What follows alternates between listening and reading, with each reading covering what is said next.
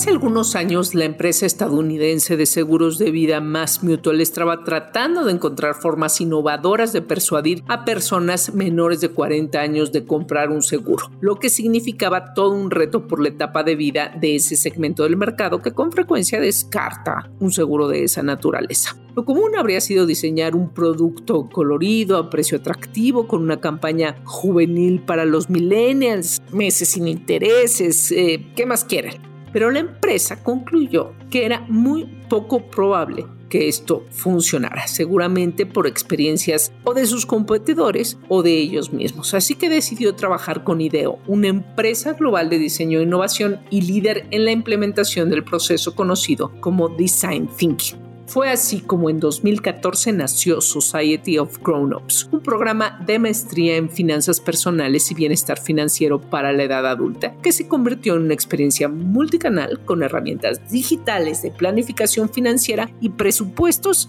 de última generación. En el primer año de lanzamiento, más de 9.000 personas con una edad promedio de 29 años se registraron en el sitio web de la empresa, que era el primer paso para asistir a clases o acceder a herramientas de educación financiera. Este proyecto exitoso impactó enormemente las normas y los procesos de la organización, ya que no solo requería finalmente la creación de esa nueva marca, diseño, etcétera, etcétera, campaña, y las nuevas herramientas digitales que como dije arriba pues empezaron a requerir, sino también nuevas formas de trabajar. Este tipo de innovación iba a ser necesario de ahora en adelante. Ese problema que habían estado enfrentando al querer vender un seguro de vida a alguien de menos de 40 años, no habían podido detectar en dónde se atoraba el proceso.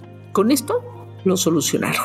Esto es finalmente el design thinking o pensamiento de diseño, un método para generar soluciones innovadoras pero bajo una regla central, entender el comportamiento y en esa misma vía las necesidades reales de los usuarios. El más grande beneficio de este método de innovación es que la solución nace con la mayor objetividad posible. En este episodio vamos a hablar de cómo funciona el design thinking y de algunos consejos para que lo implementes no solo en tu trabajo, sino en tu vida diaria. Acompáñanos. Esto es Dalia Talk, el podcast de Dalia Empower. Listen. Con hacks sobre life skills, liderazgo, equidad de género y diversidad e inclusión, indispensables para entender la vida y tener éxito en los retos de hoy. Hola, bienvenidos a un episodio más de Dalia Talk. Gracias por los comentarios que nos han estado haciendo llegar a través de nuestras redes sociales, arroba Dalia Empower, Twitter, Instagram y Facebook. Estás escuchando Dalia Talk. El diseño inteligente y efectivo de producto ha sido clave de muchos éxitos comerciales. A raíz de ello, numerosas industrias han comenzado a emplearlo en muchas otras áreas como el diseño de software, el diseño de experiencia del usuario o de sistemas organizacionales, de acuerdo con un artículo que publicó el Harvard Business Review, escrito por eh, Roger L. Martin, exdecano de la Rodman School of Management, y el famoso Tim Brown, precisamente CEO de IDEO, esta empresa de la que hablábamos en un principio. Tim también es autor de diseñar el cambio, cómo el design thinking transforma organizaciones e inspira la innovación. Hoy en día el diseño es que está en todas partes. Ya no corresponde nada más a esos dibujantes que aprendieron en la universidad a pensar distinto, sino que nos dimos cuenta en un punto, algunos pues observadores se dieron cuenta que ese pensamiento de diseño se puede llevar a otras industrias. Esto del design thinking no es nada nuevo, nada más que ahora se habla mucho más de él, pues porque la cuestión digital nos atropella todos los días, ¿no?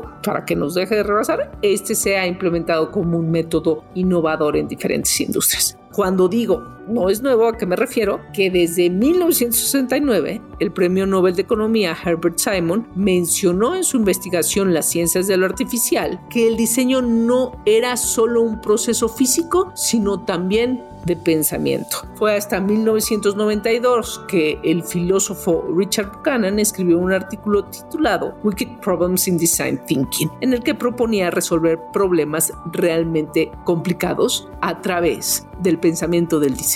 Jorge Peralta, speaker de Dalian Power y experto en esta área, nos ayuda a entender mucho mejor este concepto.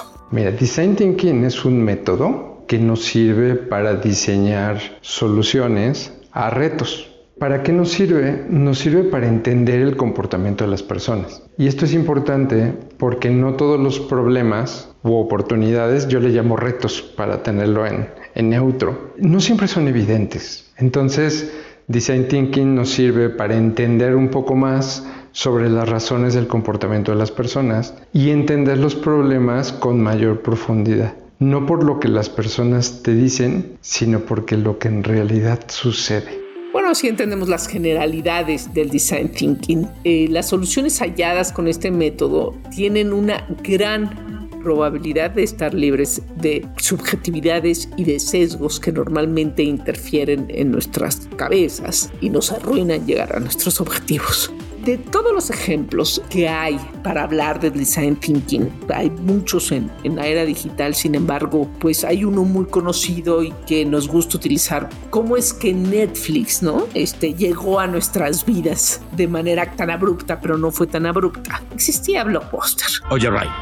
Ray, observa esto. Llevando la diversión a casa. Las películas que más te gustan te están esperando en Blockbuster porque tenemos cientos de copias y los mejores estrenos en DVD. Blockbuster, llevando la diversión a casa. Donde íbamos y rentábamos, había que salir, llegar a un local donde había cientos de películas, había que escoger, uno se pasaba un rato escogiendo sin saber bien a bien qué ver, estaba dividido los pasillos, películas de terror, eh, drama, eh, etcétera, pero requería que nosotros fuéramos a las tiendas físicas para alquilar el DVD y luego requería que fuéramos a dejar las películas, a regresarlas. ¿Cuántas multas no pagamos en ese? Se me olvidó devolver las películas al blockbuster.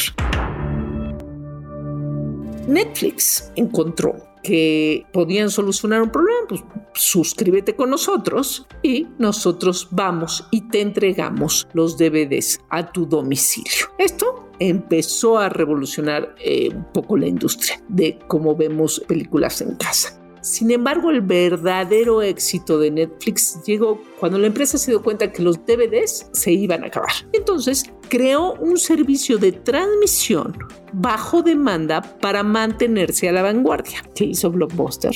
No hizo absolutamente nada. Creyeron que seguirían siendo los reyes del mundo de la renta de películas. Y no, además de que uno ya no tenía que ir a la renta, al, lugar físico, ya no tenía que regresarlos, también eliminó el inconveniente de tener que esperarlos. ¿Qué creen? Porque llegabas y no hay porque todo el mundo está viendo las 100 copias que nos trajeron, y, pero pues es el éxito que todo el mundo está viendo ahorita. Posteriormente, en 2011, Netflix llevó su pensamiento de diseño un paso más allá y respondió a la necesidad de los clientes de contenido original que no se transmitía en las redes tradicionales. ¿Qué voy a hacer?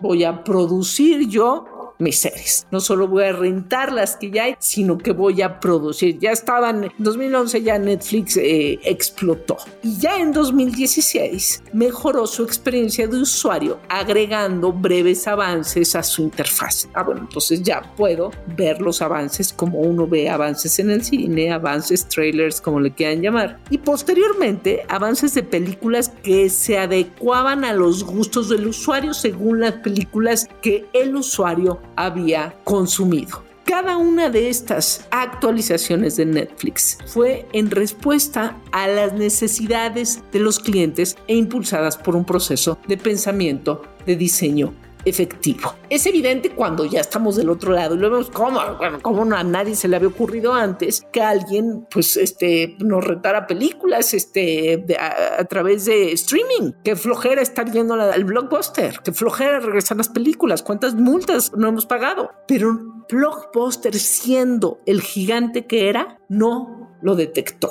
Bueno, como todo, este proceso también tiene algunas desventajas. Jorge Peralta profundiza en ello. Mira, tiene muchas ventajas porque va directamente a entender las razones del comportamiento de las personas.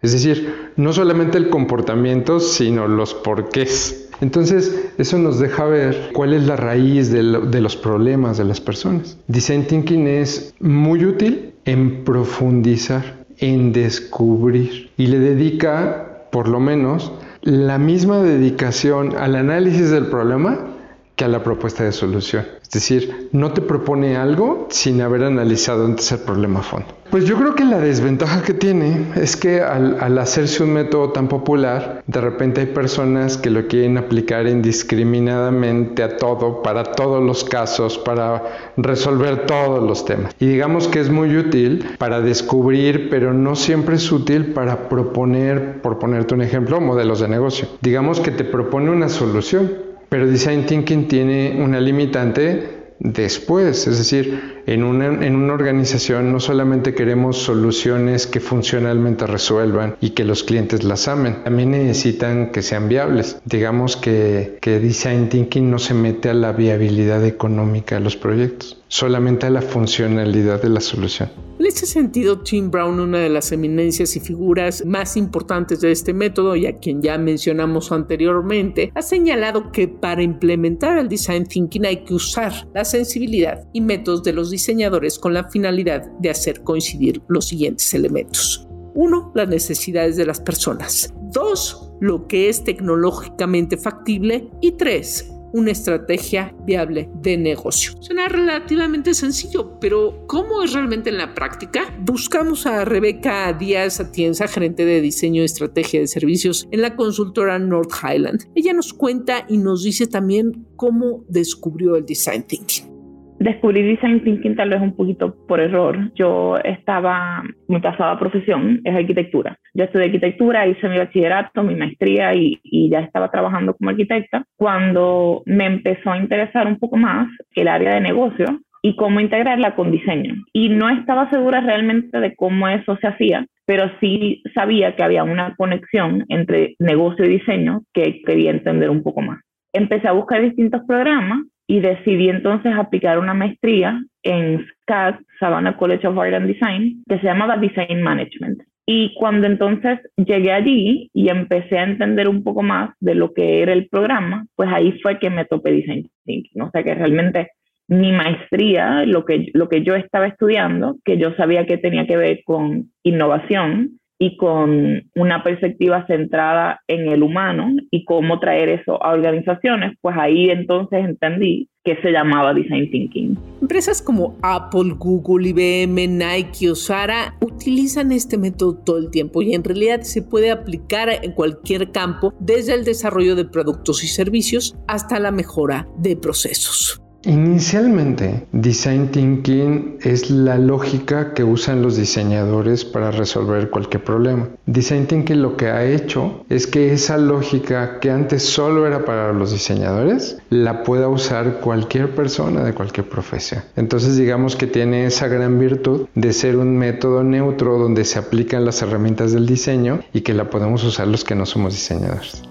Rebeca coincide en que el design thinking puede implementarse en cualquier gremio, pero siempre donde haya problemas complejos en los que intervienen varios factores y perspectivas. Yo creo que el design thinking tiene que haber ser para, para temas o problemas donde hay opciones, donde, donde hay un poco de inseguridad de, de realmente dónde surge el problema. Hay unos problemas que pueden ser muy técnicos, muy como ingenierístico. Aquí se rompió algo y eso hay que solucionarlo. Y, pues para eso no necesitas design thinking, porque es una, es una fórmula. Tienen que ser para problemas que son más, más complejos y donde sí estás dispuesto a encontrar otro tipo de razonamiento que te lleven a la solución. Si tú dices como, bueno, esto se rompió y hay que arreglarlo, pues ahí no necesitas design thinking. Ahora, si me dices, esto se rompe, hay que arreglarlo, pero este también se rompió y este se rompieron en momentos similares, pues entonces ya empiezas a ampliar ese problema, pero tiene que ser problemas que tengan esa oportunidad de, de, ampliarse o que alguien considere que hay una razón más allá por la que hay que entonces mirar un macro y el micro, pero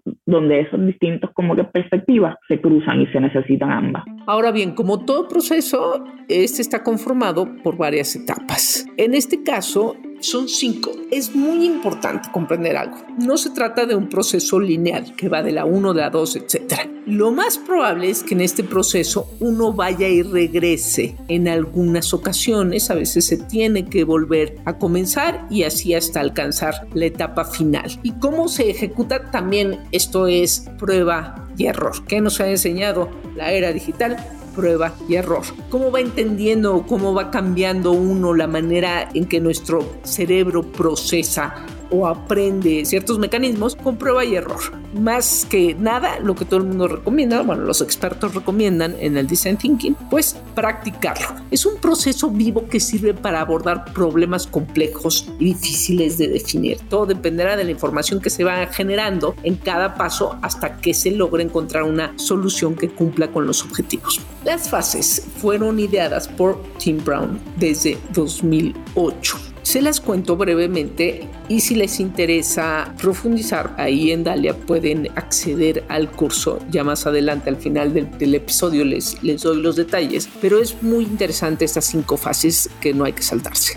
La fase de la empatía Aquí hay que entender los problemas, las necesidades y deseos de los usuarios implicados en la solución que estamos buscando. Independientemente de que estemos desarrollando soluciones, esto siempre conllevará la interacción con personas. Satisfacer las necesidades de esas personas es la clave de un resultado exitoso. A dos, definición. En esta etapa se debe ordenar la información recabada en la fase de empatía. El objetivo es quedarnos con la que nos sea útil e identificar los problemas a resolver con ayuda de las habilidades, conocimientos y puntos de vista particulares de quienes conformen el equipo de trabajo. Normalmente hay muchísimo debate en esta parte. ¿Por qué? Porque pues venimos de una fase de empatía. Aquí vamos a compartir qué es lo que nos parece importante a resolver, pero el de enfrente puede pensar otra cosa completamente distinta. La ideación, esa etapa debe generar la mayor cantidad de soluciones posibles con ayuda de otro life skills que es el pensamiento creativo, además evitando sesgos. Esto último es justo porque ya entendimos qué quiere el cliente. Sobre estos tópicos, pensamiento creativo y sesgos, también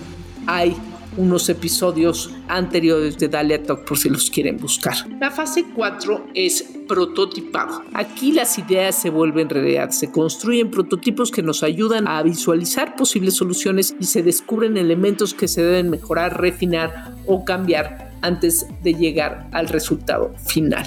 Y cinco fases de testeo. Durante esta etapa se pone a prueba el prototipo con los usuarios implicados en la solución que se esté desarrollando. Evidentemente es una fase crucial que nos ayudará a identificar mejoras significativas, fallas o carencias. En esta fase debemos de convertir el prototipo en la solución que estábamos buscando. El design thinking que se ha convertido en un término de moda empresarial ha logrado cambiar por completo cómo las empresas abordan la resolución de problemas. Este método ayuda a distinguir las necesidades del usuario que no son tan evidentes a simple vista, o mejor dicho, no nos son evidentes en la forma en que pensamos hoy en día. ¿Qué es lo que tenemos que hacer? Cambiar nuestra forma de ver y de pensar de entender las cosas. Esto no sucede de un día para otro y por eso hay que implementarlo constantemente hasta adquirir otra forma de pensamiento.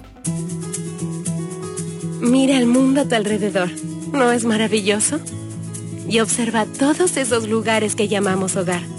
Refugios construidos a mano, castillos en las nubes y bungalows con una playa privada. Con Airbnb, tú perteneces a cualquier lugar.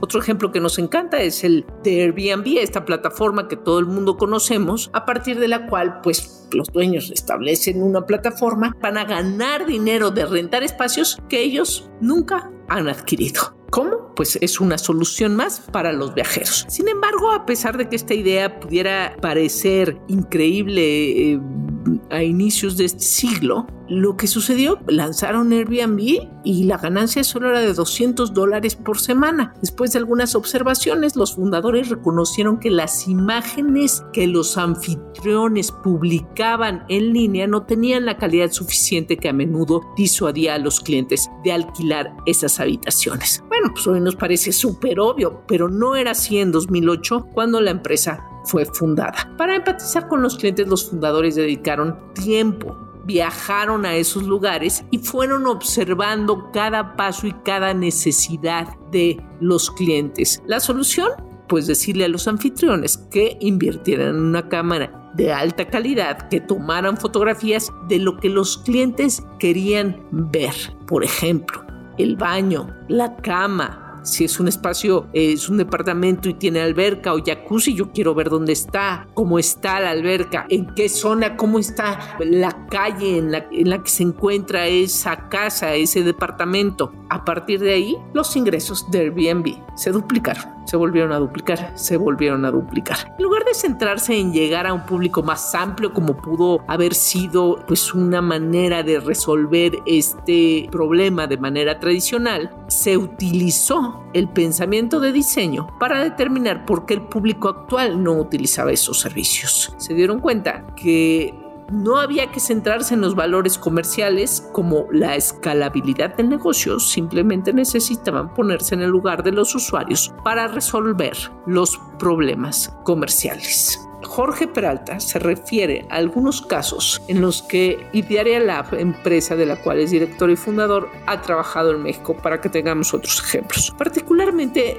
con la reconocida compañía librerías, bueno, Gandhi, y que todos amamos. Aquí Jorge nos cuenta. En México hemos trabajado en particular con, librerías Gandhi, hemos trabajado con FedEx, en Guatemala hemos trabajado con el Banco Industrial. Bueno, con Gandhi eh, eh, se ha trabajado mucho en entender sobre el comportamiento de las personas alrededor del consumo de cultura, el tiempo que pasan en las tiendas, cómo prefieren comprar cierto tipo de libros en tal lugar, el horario de las tiendas, la ubicación de las mismas, el layout, o sea, todo tiene que ver con el comportamiento de las personas. Si nosotros somos capaces de entender cómo se comportan las personas, sabremos definir cómo prefieren comprar y a partir de ahí diseñar propuestas adecuadas a cómo las personas lo necesitan o lo quieren. Ese profundizar en cómo lo necesitan o cómo lo quieren a veces no es tan evidente y a veces no se resuelve preguntándole a las personas, sino más bien entendiendo qué las mueve a lo que hacen. Bueno, pues manos a la obra. En realidad aún nos faltan los materiales, herramientas eh, y elementos que uno necesita para lanzarnos a la mar por la ruta del thinking. Primero, hay que diseñar un espacio específico, un búnker del design thinking. Busca un espacio amplio y cómodo en el que se pueda trabajar en torno a una mesa con paredes libres donde puedas pegar información, escribir, pizarrones con buena iluminación, un espacio innovador que motive a la creatividad. Segundo, los materiales son igual de importantes, aunque no lo creas. Plumones, hojas de papel, notas adhesivas, colores, pegamentos, etcétera, etcétera. Una imagen vale más que mil palabras. La gente tiene que tener la capacidad de moverse, de poder dibujar, de escribir algunas palabras y que todo el mundo esté atento. Tercero, un equipo. Sí o sí, esto es un trabajo en equipo. Y cuanto más diverso sea, mejor. ¿Por qué?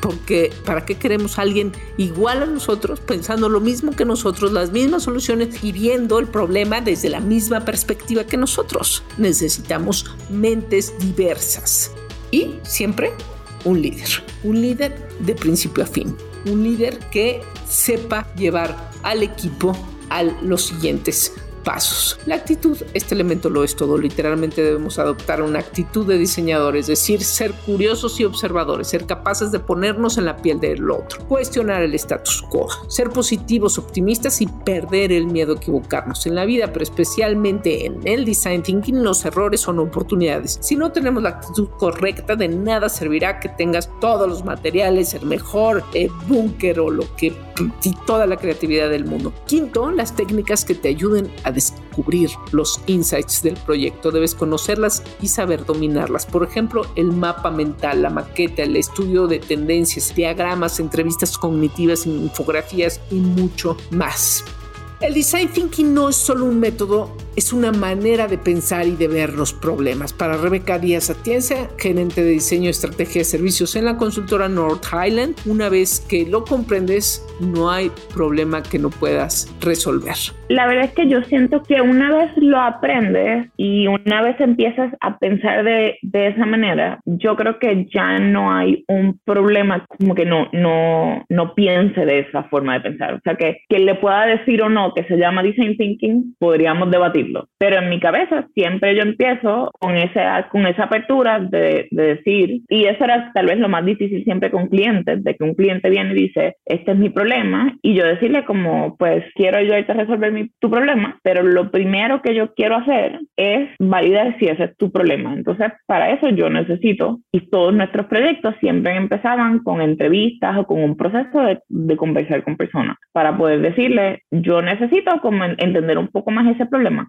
No te estoy diciendo que tu problema no existe, estoy diciendo que yo quiero entender si tu problema es una causa o es un síntoma de, de, algo mayor y para eso pues necesito descubrirlo desde otras perspectivas y ahí te puedo entonces ayudar porque al final lo que quiero es resolver tu problema, solo que, que pues para resolver tu problema hay que confirmar si ese es el, el adecuado. Entonces pues hay algunos proyectos que yo he hecho donde sí son formalmente llamados design thinking, como entrenamientos de design thinking o queremos hacer este proceso de design thinking, pero otros donde yo realmente ya era parte natural del trabajo y nosotros nos asegurábamos que cualquier proyecto que hiciéramos siempre teníamos una fase de discovery donde teníamos entrevistas y teníamos conversaciones y donde no tomábamos simplemente la información que se nos diera por buena para desarrollar una solución. Siempre había un periodo de investigación, nunca era solamente una, un desarrollo de, una, de un diseño o una, un prototipo o algo así, ¿no? Siempre estábamos como en ese end-to-end process para asegurarnos que ayudábamos a identificar el problema y en el desarrollo de la solución. Rebeca también menciona otros elementos principales para que el design thinking funcione. Creo que pues depende mucho de, del tipo de problema que estás tratando de solucionar, de la dinámica que creas, ¿no? Y, y, cuánto tiempo la gente está eh, dispuesta a, a poder participar en ese proceso y también de la dinámica que se crea dentro del equipo. Como que todas esas partes son importantes para poder hacer algo exitoso. Para finalizar, Jorge Peralta igualmente explica otros factores que debes considerar. Mira, Design Thinking es muy intuitivo y esa misma intuición hace que a veces pareciera fácil. Yo creo que sí lo es siempre y cuando tengas en cuenta los principios y las fases de Design Thinking para que esa técnica o esos métodos que usan los diseñadores previo a proponer algo tengan esa profundidad en la investigación. Entonces creo que es un método que lo puede usar cualquier profesional en cualquier circunstancia. Lo único es que debe ser cuidadoso de las técnicas y de los pasos. Ahí lo tenemos pues un valiosísimo método para generar soluciones innovadoras, que es versátil, puede llevarse casi a cualquier terreno y cualquier persona puede hacer uso de él. Y si te has quedado con ganas de saber y aprender más, te lo prometí. Entra a Dale Empower y hay una clase precisamente impartida por Jorge Peralta. Búscala en nuestro sitio web. Visítanos en daliempower.com y entérate de toda nuestra oferta educativa y de capacitación para empresas. Llévate ahora la información más importante, contenido inteligente para mujeres poderosas. Mi nombre es Patricia Alamilla y este es el contenido inteligente para mujeres poderosas con la información clave esta semana.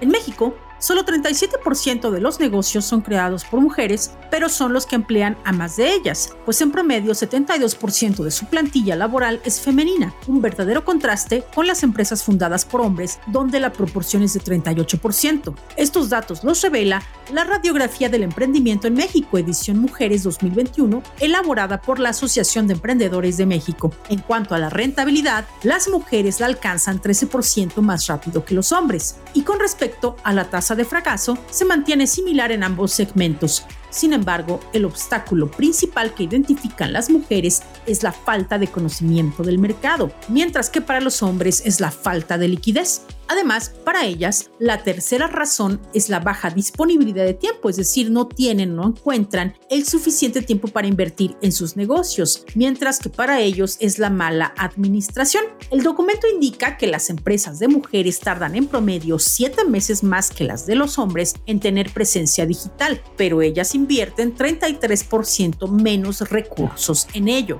Además, 90% de los emprendimientos femeninos tiene presencia digital contra 87% de los masculinos. Finalmente, con respecto a los principales motivos por los que ellas inician un negocio son crecimiento profesional y crecimiento personal, así como solucionar un problema en el mercado o la sociedad. Como cuarto motivo, mencionaron la búsqueda de un horario flexible. Por su parte, ellos mencionan los mismos dos motivos principales que las mujeres, pero la búsqueda de un horario flexible quedó como su octava razón para emprender.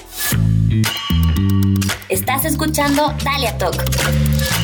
Y ahora te preguntamos una cosa, ¿sabes si en el lugar donde trabajas las mujeres ganan menos que los hombres por hacer la misma actividad? Quizá lo desconozcas, pero quizá también eso esté sucediendo. En México, por cada 100 pesos que ganan los hombres, las mujeres solo perciben 87.80 pesos. Esto de acuerdo con la Comisión Nacional de Salarios Mínimos con datos de 2021. ¿Qué se necesita hacer en nuestro país para combatir esta brecha salarial? En Dalian Power platicamos con Fernanda García, coordinadora de el área Mujer en la Economía del Instituto Mexicano para la Competitividad, quien refirió tres acciones que urge implementar. La primera es la aprobación de una ley que prohíba la brecha salarial de género y brinde, sobre todo, mayores facilidades para la integración de las mujeres en el mercado laboral. La segunda condición son cada vez más empresas verdaderamente comprometidas con terminar con esta brecha salarial este compromiso debe traducirse, de acuerdo con Fernanda García, en la realización de diagnósticos serios y profundos sobre lo que pasa en su interior para verificar realmente cómo se encuentran las brechas de género. Frecuentemente las organizaciones creen que no existen desigualdades a su interior y no llevan a cabo estos diagnósticos. Sin embargo, cuando los realizan, encuentran un panorama muy distinto. Y finalmente, cambios sociales y personales que transformen la distribución de las labores de cuidado y domésticas al interior de los hogares para que ésta sea equitativa entre cada uno de sus integrantes y permita a las mujeres incorporarse al mercado laboral en condiciones más parejas. Por mi parte es todo, que tengan una gran semana, ya tienen el contenido inteligente para mujeres poderosas. Síguenos en nuestras redes sociales, Twitter e Instagram como Dalian Power. Búscanos en Facebook como Dalian Power MX.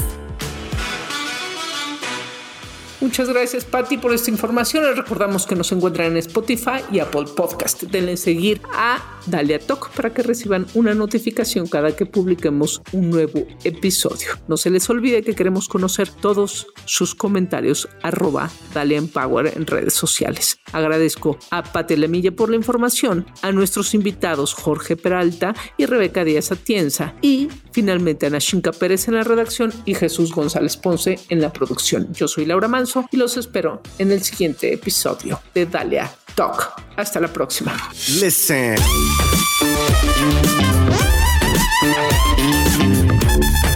Te esperamos en nuestro siguiente episodio de Dalia Talk. Compártelo y únete a Dalia Power. Gracias por escucharnos.